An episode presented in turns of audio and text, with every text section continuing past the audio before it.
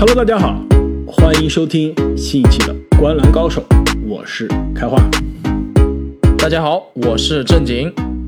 大家好，我是阿木。三十天三十队啊，今天来到了第十九天。这今天这支球队呢，可以说啊，也是在今年的休赛期，这个人员变化非常大，也跟我们两天前聊到的湖人队啊，几乎是一样的。那就是跟湖人队完成了一笔这重磅交易的华盛顿奇才队。阿木，这次你愿不愿意念这个球队的操作名单了？这个比起湖人来还是稍微少一点的，所以我还是来说一下吧。那华盛顿奇才呢，在选秀大会上以第十五顺位选到了这个哈里斯的孪生兄弟基斯伯特。交易从这个威少的交易里面啊，得到了库兹马、哈雷尔以及 KCP，和篮网进行了这个先签后换交易来了丁威迪，包括从这个步行者队啊交易来了阿隆霍勒迪。唯一和球队的之前的球员内托啊进行了续约。那球队呢，跟上赛季比啊，少了威斯布鲁克、哈奇森、伊什史密斯、埃里克斯莱恩、埃塞克邦加以及罗宾洛佩兹。所以下赛季啊，虽然这我不知道两位怎么看啊，这个现在这套阵容是不是就是下赛季奇才队的最后阵容啊？但是就以现在的阵容来看啊，他们的后场首发应该是丁威迪加比尔。前场呢，应该是 KCP 波普加上巴村磊加上托马斯布莱恩特，在替补席上呢，后场有内托和霍勒迪，在前场呢，他们人也是非常非常的多啊，阿夫迪亚、基斯伯特、库兹马、博坦斯，中锋有哈雷尔以及加福德。其实我对于这个轮换。上一期说到魔术的时候，我觉得魔术的轮换可能是下赛季最迷的。我现在听完这个之后，我可能要改变我的看法。我觉得这个轮换跟魔术比也是半斤八两了，是吧？我我觉得首先，哎，我不同意啊！我觉得他们的首发应该是铁定的，这五个人。首先，首先我觉得前场的三个人都不确定啊。托马斯布莱恩特一月九号十字韧带撕裂的。预计是要缺阵一年，这哥们儿赛季前两个月是打不了的。那首发加福德还是哈雷尔，这个就不确定了吧？对，如果布兰特不能及时回归的话，他们的首发确实不好说。然后大前锋啊，大前锋肯定是巴村磊啊，球队未来的希望，亚洲一哥。你让巴村磊首发，你你让库兹马打替补，你跟库兹马商量过吗？你跟库兹马球迷商量过吗？库兹马一辈子都打替补，有啥不能打的？还没跟博坦斯。没错，签那么拿大合同的博坦斯，这球队就是从交易提升他交易价值的考虑，是不是也应该让他多打一段时间啊？所以这个大前锋，我觉得一看上去首发的名单名额也不确定。哎，你别搞错了，你你这个肯定不对啊！八村磊在联盟两个赛季，一共打了一百零五场比赛，一百零五场比赛全部首发。你说，而且他现在都比两年前厉害多了。你说他不打首发吗？不可能的，这巴村磊铁打的首发。那你别忘了，库兹马在这湖人争冠赛季之前也是一辈子打首发的，也不能说一辈子打首发，也是大多数比赛都打首发的。那现在到了这支，呃，可以说是半重建的球队了，对吧？他为什么没有打首发的能力了？而且啊，我觉得我不是质疑你巴村磊是不是首发，我觉得巴村磊如果首发，也可以把他放到小前的位置上首发。为什么要让 KCB 首发？为什么要让波普作为首发的小前锋？巴村磊打小前还真的不太行，他可能防守还可以，但是进攻端他打小前还是一是速度太慢了，而且是不太符合他的这个技能点。但是我不论怎么样，这个下赛季奇才的首发阵容，即使确定下来啊，下赛季肯定也是跟上赛季在战绩上相比有很大的下降。去年呢，奇才可以说是出了名的低开高走。上半个赛季啊，几乎让人看到了这个往状元签的方向上去了。那下半个赛季呢，在比尔以及威斯布鲁克的强势发挥下，是进入到了东部的第八名，也是呢赢了三十四场比赛，进入到了季后赛。那三十四场呢，相当于八十二场常规赛的三十八点七场。那下赛季打八十二场比赛啊，市场是预期。啊，奇才只能赢三十四点五场，那跟去年是少了将近四到五场的水平。两位对于这个市场的预期怎么看？其实我觉得拉斯维加斯的预期啊，对于奇才也是相对比较合理的。在我这里，奇才下个赛季就是三十四场左右的水平。你去看他这个阵容啊，刚刚我们讨论了很多，进攻天赋还真不差，每个球员都还有进攻上有一两把刷子，但这个防守嘛。就真的就是万人桶的水平，除了这个 KCP，而且刚刚开花也说啊，KCP 都不一定首发，全是漏勺。那个丁威迪呢，能恢复多少？我们现在也真的不确定。所以防守端这支球队肯定是非常拉胯的。那下个赛季的战绩三十四场，也是看在了准得分王比尔的面子上。在我这里，我倒觉得奇才啊是被拉斯维加斯低估了。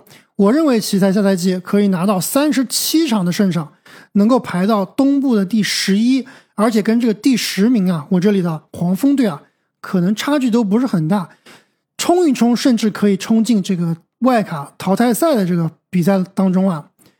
我倒是认为他其实东部是现在最被低估的一支球队。其实阵容他其实他阵容非常完整，刚刚我们都说了，这大前锋的这三名球员都是有打首发水平的。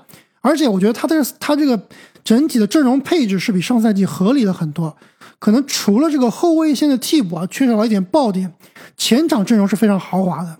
而且我觉得这套阵容如果再不拿去交易啊，都有点浪费了。就你要博谭斯这种球员去打，对吧？你要博谭斯这种球员去打第三大前锋，真的是有点太奢侈了。所以我认为现在这个奇才应该是个半成品，后续应该还会有交易的。之前还有球迷啊留言说，我们三个人在球队战绩上观点基本上都是一致啊，是吧？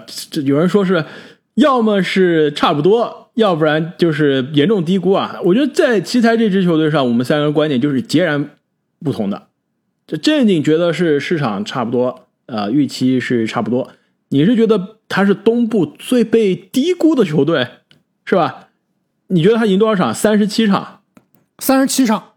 你知道吗？在我这边，奇才是我东部觉得被市场最被高估的第二名，就有另外还没聊的某支球队是我觉得被市场第一高估的。这是奇才是我觉得东部第二被高估的球队。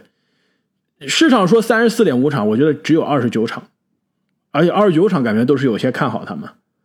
这支球队除了比尔，我我觉得没有其他一个球员是拿得出手的。丁威迪拿不出手吗？丁威迪刚刚大伤归来，你还没看过他大伤归来的状态是怎么样？我觉得现在妄下结论，库兹马拿不出手库兹马拿得出手，但已经被阿木作为主教练按在板凳上了，没机会啊，是吧？八村垒拿得出手呀，亚洲一哥。我觉得八村垒，我觉得八村垒还是稍微有些太粗糙了，所以奇才。你战绩怎么样？你就看一看威少来之前那几个赛季不就行了吗？威少来之前的那个赛季，对吧？虽然去年奇才是季后赛水平啊，但是威少来之前的那个赛季是什么样的？二十五胜四十七负，胜率只有百分之三十四点七。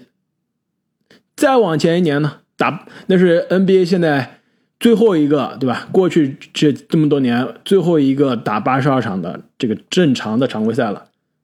三十二胜五十负，这自从沃尔大伤之后啊，这个奇才就没赢过三十四场以上了，哪来的信心？下赛季没了韦少之后，奇才还能赢那么多场比赛呢？其实我觉得奇才这支队伍啊，他我们刚刚讨论这么多这个轮换阵容的问题，也就是他整支球队混乱的来源。我认为下个赛季奇才队就是走到了他们这支队的十字路口。因为对于 NBA 球队来说，或者是说放大一点啊，对于我们每个人来说，什么时候是最幸福的时刻？其实就是当我们有一个明确的目标，有一个明确的努力方向，并且啊，你知道这个目标并不是空中楼阁、镜花水月无法达到的时候，是最幸福的。但奇才不是这样的。刚刚开花在介绍的时候，还有阿木在介绍的时候说到，奇才是个半重建的球队。但是确实是这样吗？这我我真的是看不清楚奇才这支队伍下赛季要干什么。你们说你们说他要重建嘛，去囤积天赋嘛，好像没有特别像的选秀权，对吧？之前两笔大交易还搭进去一些。你说他要冲击季后赛嘛，好像实力也不太够。你说他们要培养队内的这些相对比较年轻的新人吗？第一个是这些年轻人本身，我就觉得成色不太够；第二就是老大比尔还在呢，也没有他们什么机会。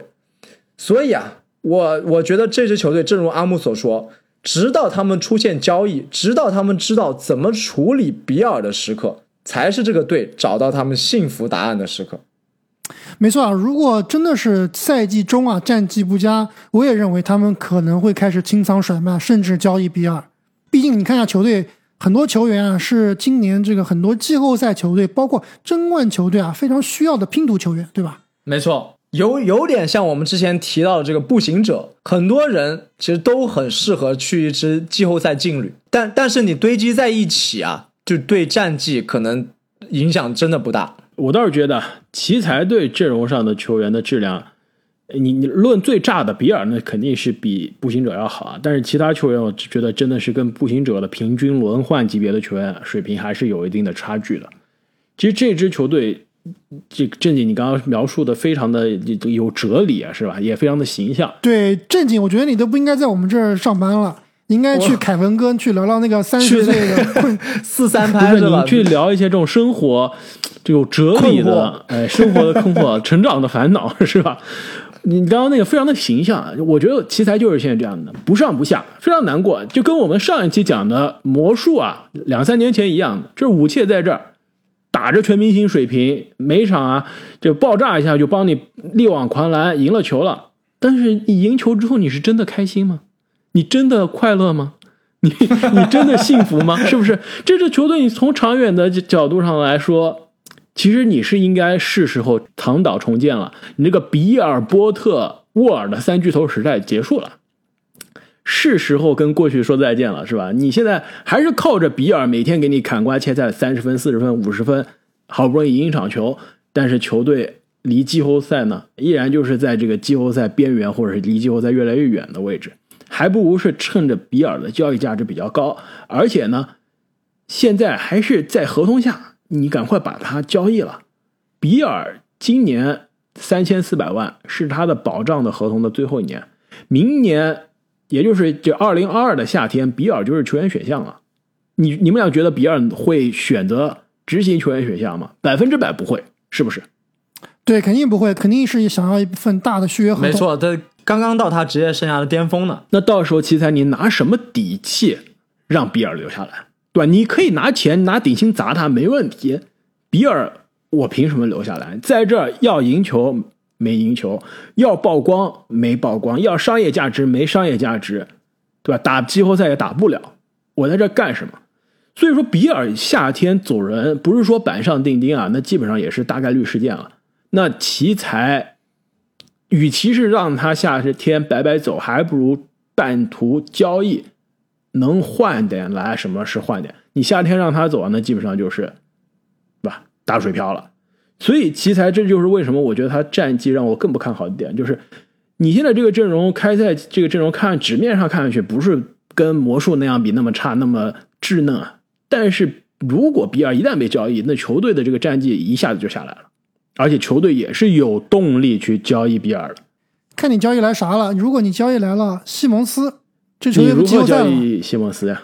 比尔换西蒙斯呀？你你当这个你当奇才是傻子吗？你真的觉得再给我切个马克西吧？我觉得七六人愿意的。我觉得如果奇才愿意这个报价，这交易早就成型了。那对于七六人来说太血赚了。现在坊间传言的七六人的那些方案没有一个靠谱的。那如果这样的方案在这个谈判桌上，七六人还没有去接受的话，那简直是，那简直是无语了。现在七六人这么着急，像热锅上的蚂蚁一样寻求寻找西蒙斯的下家，都不是说能有比尔这样的这个回报了，就基本上能交易不是太亏就行了。这比尔这样的报价，那简直是梦中报价。那七六人血赚，对，但是确实现在这个。华盛顿奇才啊，他们自己应该也不会说现在就非常积积极的想交易比尔，毕竟你看他们这个夏天的阵容补强啊，还是冲着去，还是冲着这个赢球去的，所以应该还是会在赛季中啊好好打一打，呃赛季初好好打一打。如果赛季中实在是不行的话，不知道当时西蒙斯还在不在了。如果西蒙斯赛季中还在的话，应该我觉得这个交易是可以完成的。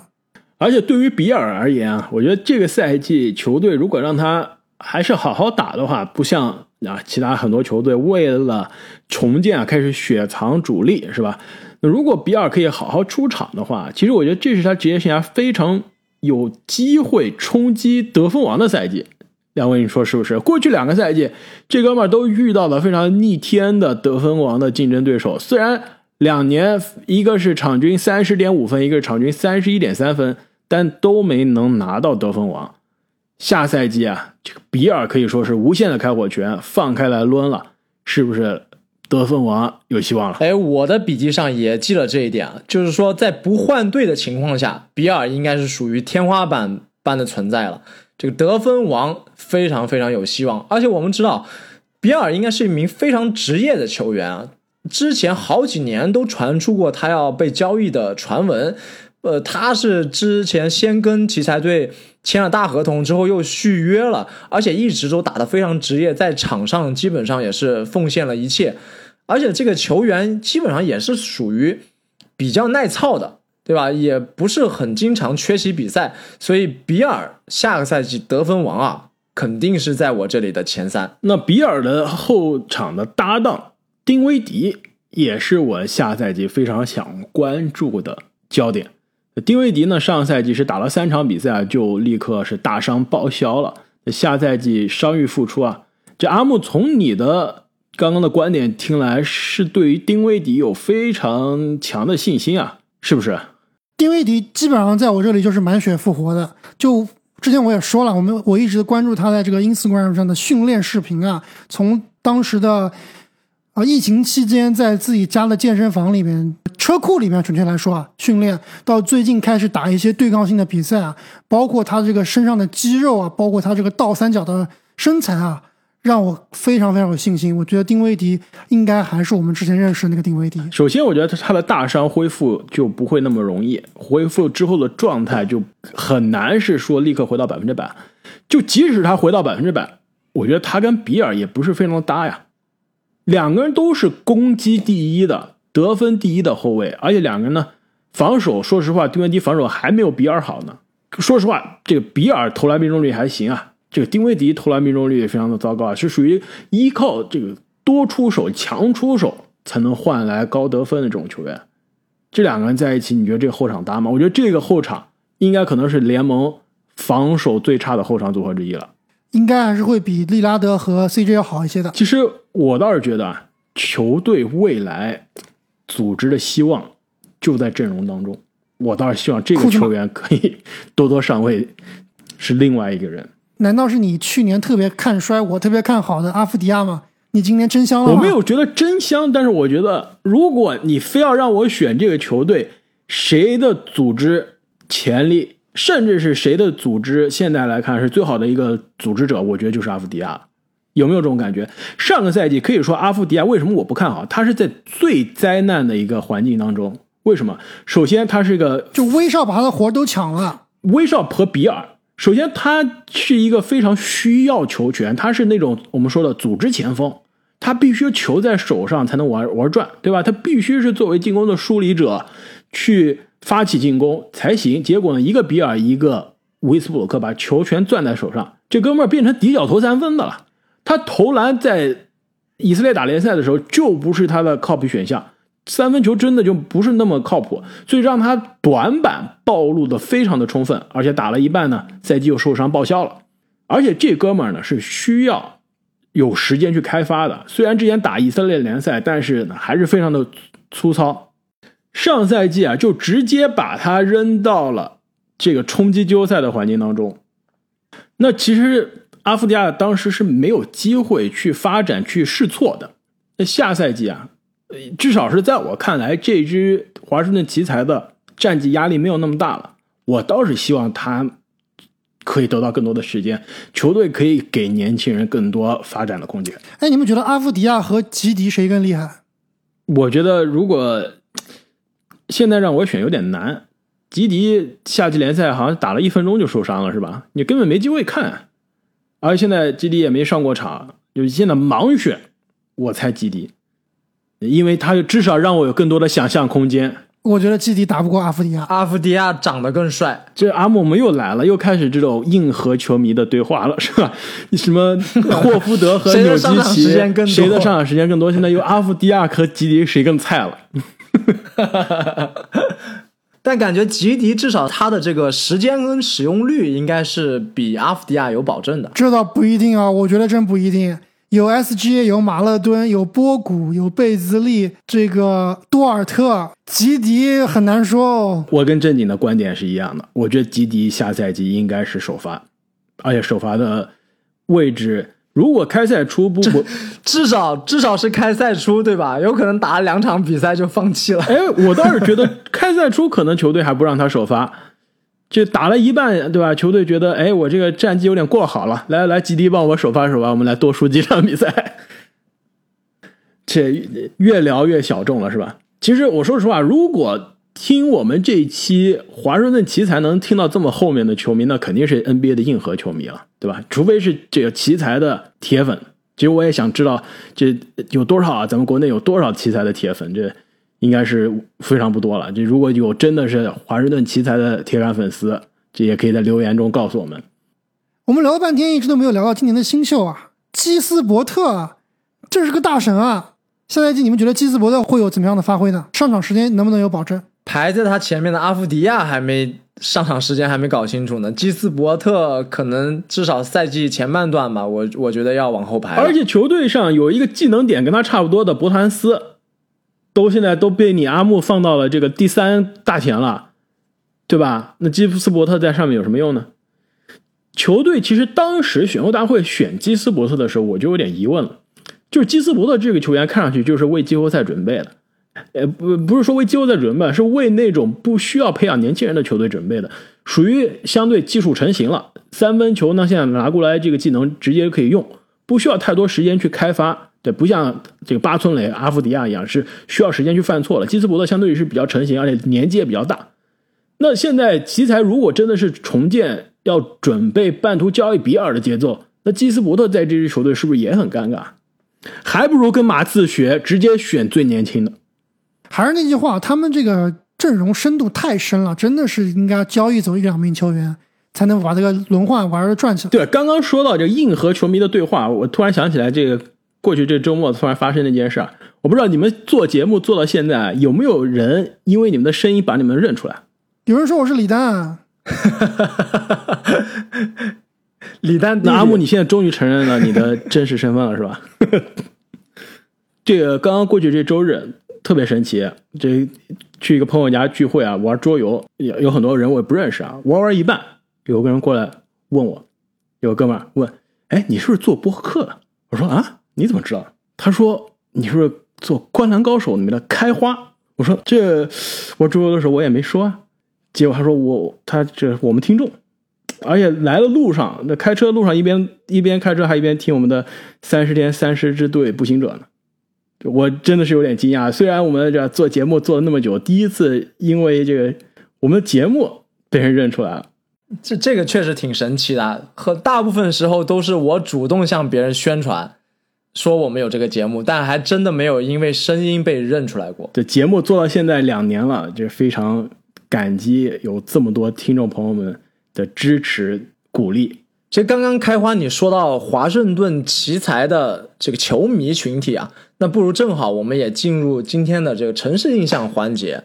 那说到华盛顿这个特区啊，我们都知道它是这你是不是刚去过啊？对我去我我我前段时间去过，对，这你不是去去看樱花吗？啊我不是去看樱花，我是去朋友家玩，然后顺便去、呃这个去了一些大型娱乐场所。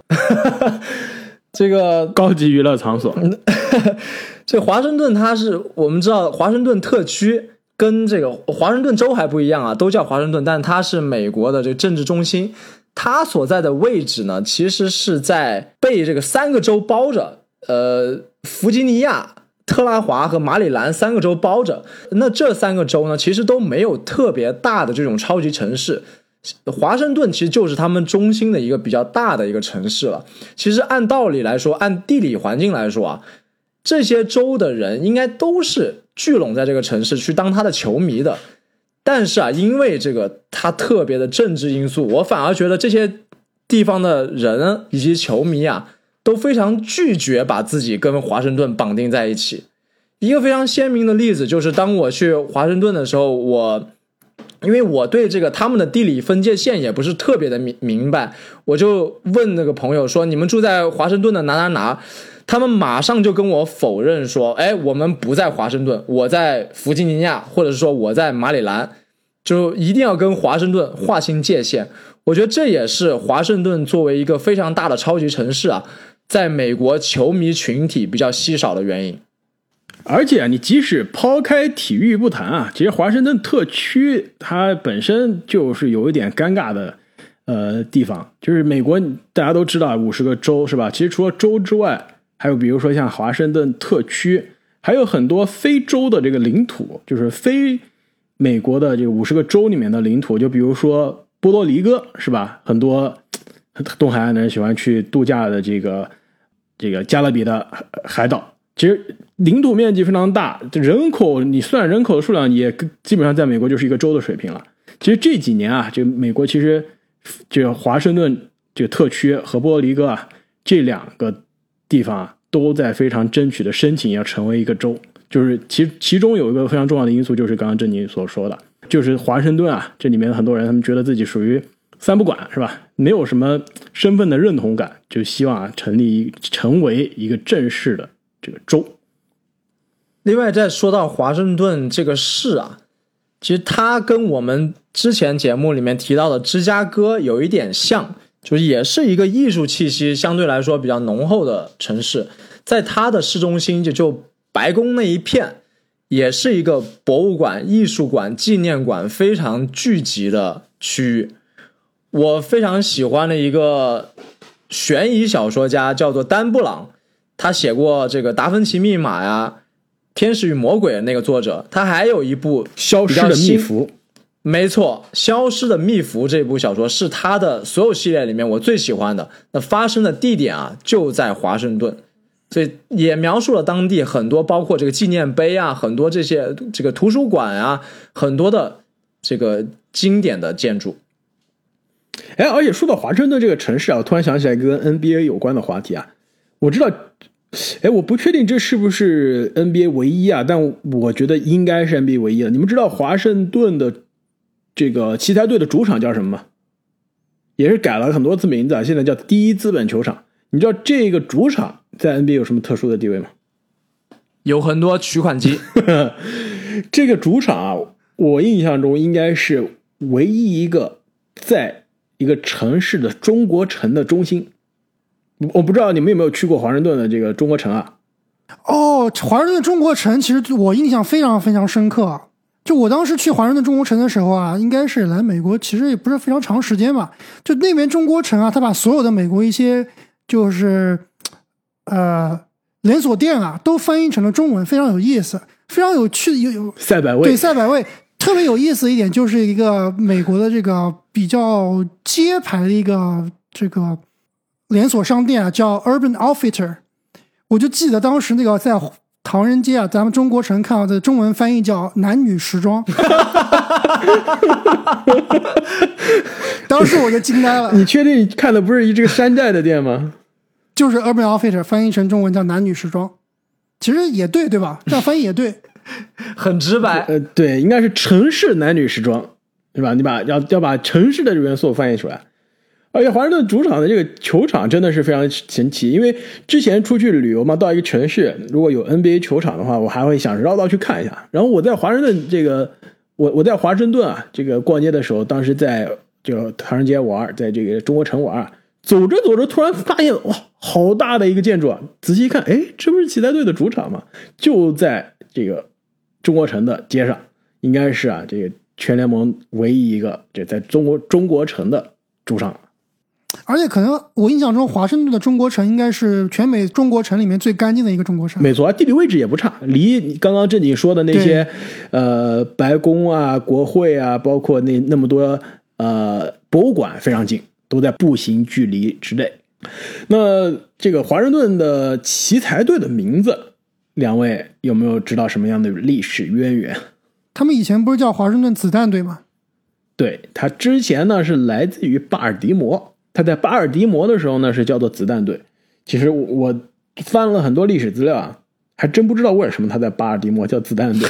因为因为巴尔的摩曾经是美国犯罪率最高的城市之一，现在依然是对吧？但人家最危险的现在。选当当时选名字的时候六十年代，那时候就是犯罪率最高嘛，那时候应该还不是吧？而且他也肯定不会拿自己最最黑的历史来黑历史。对，应该不会。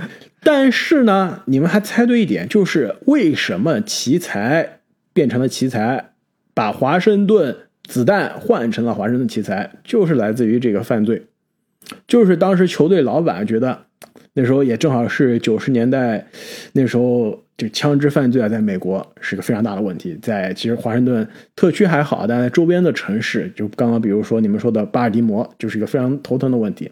所以当时球队管理层觉得不行，这个子弹这听上去太暴力了，非常不好，就换换成了奇才。其实奇才这个翻译，中文翻译还是非常有趣的。就准确的这个翻译，wizard 其实更多应该是巫师，巫师是吧？有点像哈利波特。我们台湾地区的媒体好像翻译成就是翻译成这个巫师队对，我觉得巫师可能更加准确，但是 巫师听上去没有奇才那么的帅气。其实奇才的这个翻译是属对怪怪的，对我觉得奇才这个翻译是属于不是译这个直译的，但是呢，我觉得这个奇更加符合球队的形象。啊但是我想问，我想问一下两位啊，奇才到底什么意思啊？你说中文还是英文、啊？这啥意思？什么人是奇才？对啊，中文、英文什么意思？旷世奇才就是非常难见到的。有特殊技能的优秀人才。对，就比如说威斯布鲁克，他就是一个奇才。这感觉跟这个 Wizard 还是有点区别的，对吧？这 Wizard 还是多多少少跟这个我们之前聊到奥兰多魔术，它这个魔法有点感觉，对对？吧？点有点点石成金的那种感觉。那么说到点石成金啊，其实正好我想提醒各位在喜马拉雅平台上收听我们节目的听众朋友们，那我们喜马拉雅上的西米团正在进行限时的独家特惠活动。那即日起一直到十月十八号的凌晨，所有的听众朋友都可以去零元免费领取我们的西米团，就是官友团的三天就免费试用的机会。那对于那几百位已经加入我们西米团的朋友，如果之前你一直在考虑啊，要不要购买我们的西米团的年卡，那现在是最好的机会了，因为同样在十月十八号之前啊，我们的年卡也在限时的八折优惠。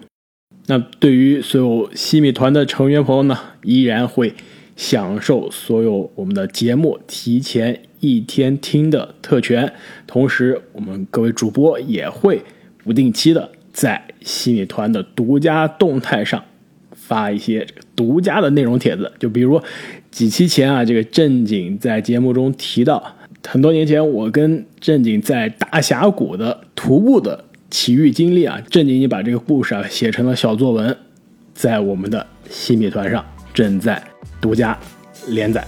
呃，想看这些呃独家内容的朋友，那千万不要错过。呃，也是再次感谢各位听众朋友们对于我们节目一直以来的支持。我们下期再见。再见。再见。